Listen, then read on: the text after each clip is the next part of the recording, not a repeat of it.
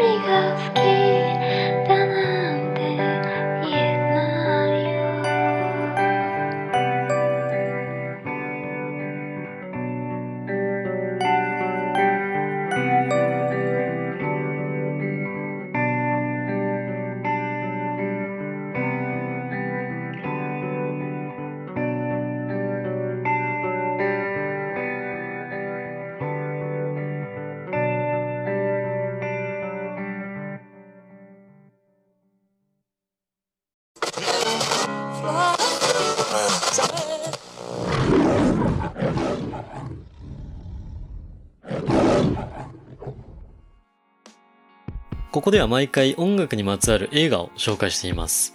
今回はドリームポップとは隣り合わせでもあり、相互に影響を受け合っていると言ってもいい音楽、シューゲイザーに焦点を当てまして、 Lost in Translation という映画を紹介します。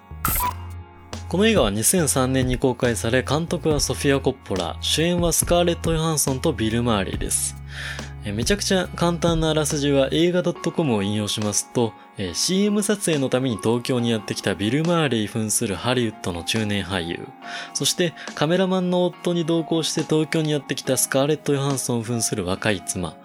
見知らぬ異国の街で出会った年齢も性別も違う二人が夜の年をさまようというものです。えーこの映画はアカデミー脚本賞も取ってたり、ソフィア・コッポラの出世作としても有名なんで、見たことある人も多いかもしれないんですけど、この映画がこうどういう風にシューゲイザーと関連しているかと言いますとですね、えー My Bloody Valentine と Jesus Mary Chain が楽曲提供していて、映画内で挿入されるシューゲイザーがすごく印象的な映画なんですね。まあ、他にもあの、 Death in Vegas とか、 Squarepusher、フェニックスなんかが楽曲提供してて、あの、映画のサントラ CD、それ自体がもういいアルバムになってるんですね。えーそれと何より強調したいのは、えーアルバム Loveless 以降、彼自身の作品はほぼ発表してこなかったマイブラのケビン・シールズがこの映画のためにソロ名義で4曲も書き下ろしているんです。まあ、あの、完璧主義でこう、佳作なシールズが4曲も作ったってことなんで、これはあの、すごいことなんじゃないかなと思います。えー、ここからは多少のネタバレが入ります。えー、ただ、具体的なネタバレはしません。どっちかっていうと、この映画の魅力を伝えていければと思います。この映画を無理やり一言で言い表すとしたら、夫とちょっぴり倦怠期でお金も安定もあるのに全然満たされない女子と中年の危機真っ最中のおじさんが異国東京で期限付きの友達以上恋人未満になり、数日間の人生のモラトリアムを経験し、そして別れ、再びそれぞれの人生を歩んでいくという物語です。でもこういう風にこう一言でまとめられるほどこの映画っていい意味でストーリー内系の映画なんですね。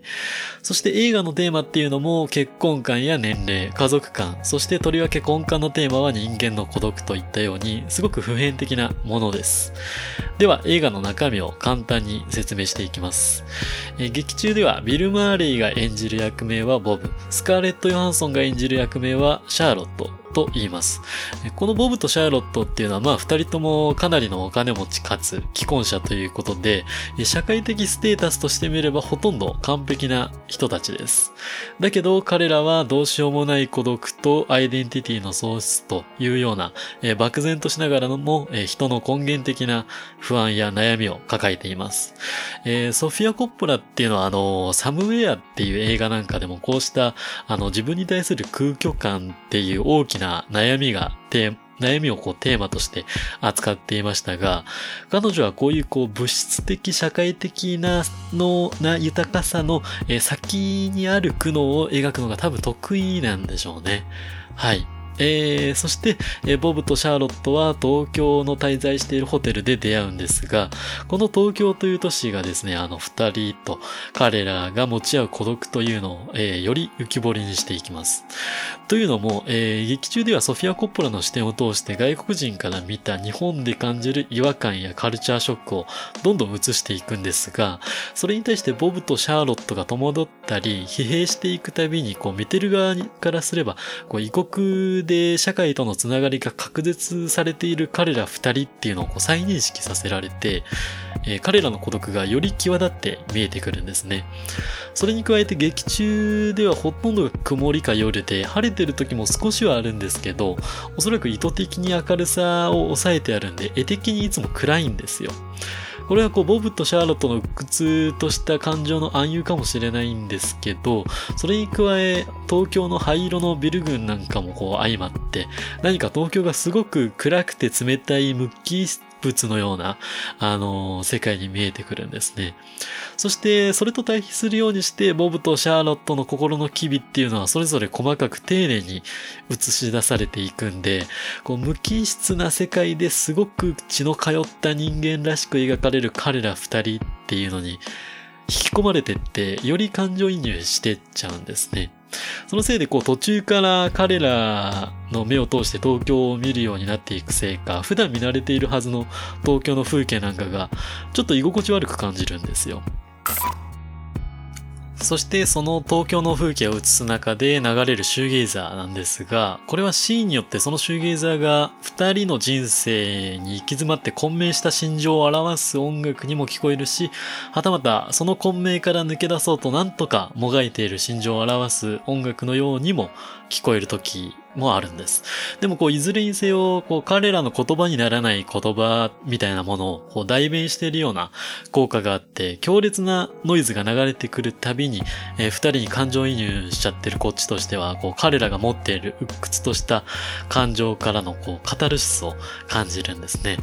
こうラストで流れるジーザスメリー・チェインの Just Like Honey なんかは、こうボブとシャーロット二人が共有していた複雑な感情がこう約3分間のノイズにこう凝縮されているようにも感じます。えーこの Just Like Honey は、えーぜひ聴いてみてほしいです。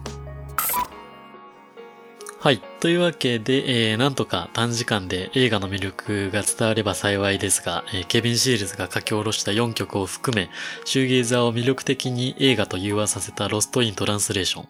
ソフィア・コッポラの感性をこの映画を通じて、えーぜひ感じてみてください。「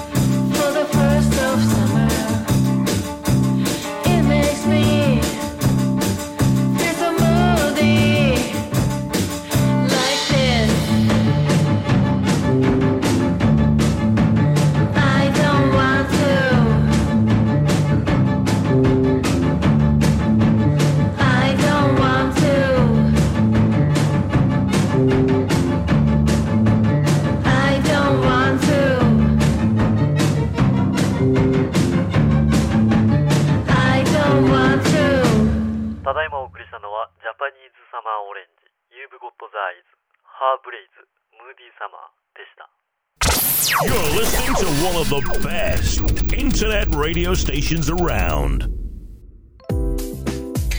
嘘を教える日本史講座。今日は鉄砲伝来について学びます。それでは、歴史修正主義の第一人者、絹川正親先生による講義です。えー今回は鉄砲伝来について講義していきます。えーまず最初に鉄砲というのは1543年、種子島にアントニオ・フォドリコ・ノゲイラ、アントニオ・バンデラス、アントニオ・カルロス・ジョビン、この3人のポルトガル商人によって持ち込まれました。鉄砲は最初から戦には用いられず、当初は野鳥を射撃するといった武芸や趣味として用いられていました。現在多くの日本の野鳥が絶滅の危機に瀕しているというのは、その時に武将が鶴や時などといった野鳥を多く射殺しすぎたせいであるという事実も最近の研究で明らかになっています。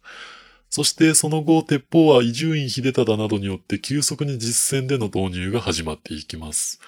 また、これはあまり知られてはいないことですが、織田信長は当初、えー鉄砲の所持はしていたものの、実戦での導入には難色を示しておりました。